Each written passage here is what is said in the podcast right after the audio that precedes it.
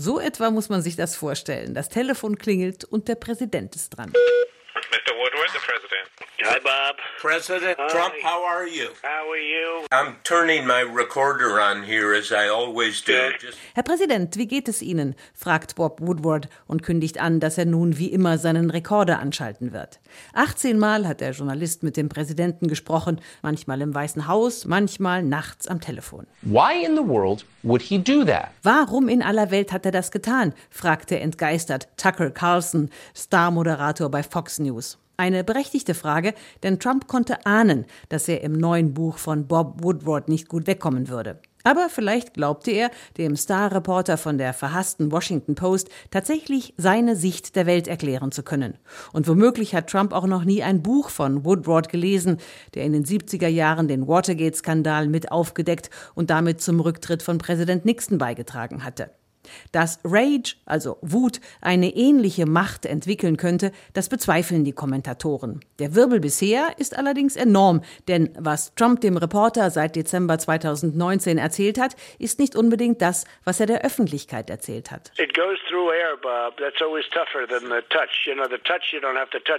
Es kommt durch die Luft, plauderte Trump im Februar, nachdem er vom Coronavirus erfahren hatte. Man muss nichts berühren, das ist gefährlicher. Und er erzählte, dass Covid-19 tödlicher sei als eine schlimme Grippe. Uh, it's also more deadly than your, you know, your even your strenuous flus.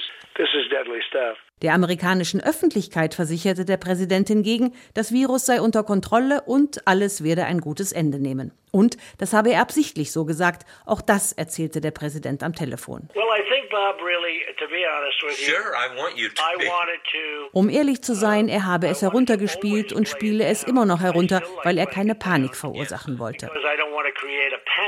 Das sei sein Job, Zuversicht zu verbreiten, verteidigt sich Trump heute. Und seine Pressesprecherin behauptet, The president has never lied to the American public on COVID. Trump habe die amerikanische Öffentlichkeit nie über Covid belogen, sagt Kayleigh McEnany. Er habe Ruhe verbreiten wollen. Joe Biden, sein Herausforderer von den Demokraten, sieht das ganz anders. It was all about making sure the stock market. Es ging nur darum, dass der Aktienmarkt nicht zusammenbricht, dass seine reichen Freunde kein Geld verlieren und dass er sagen konnte, das hat alles nichts mit mir zu tun. Sagte Biden bei CNN. Hätte Trump stattdessen die Öffentlichkeit informiert, hätten weniger Menschen sterben müssen. Aber auch Woodward musste einstecken.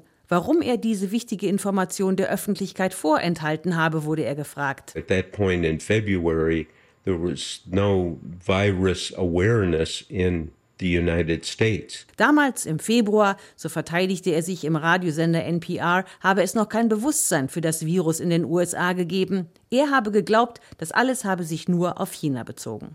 Nordkorea, Obama, die aktuelle Rassismusdebatte. Woodward hat viel über Trump erfahren und in seinem Buch zusammengetragen. Und die amerikanische Öffentlichkeit will es wissen. Die Vorbestellungen lassen erwarten, dass Rage ein Bestseller wird.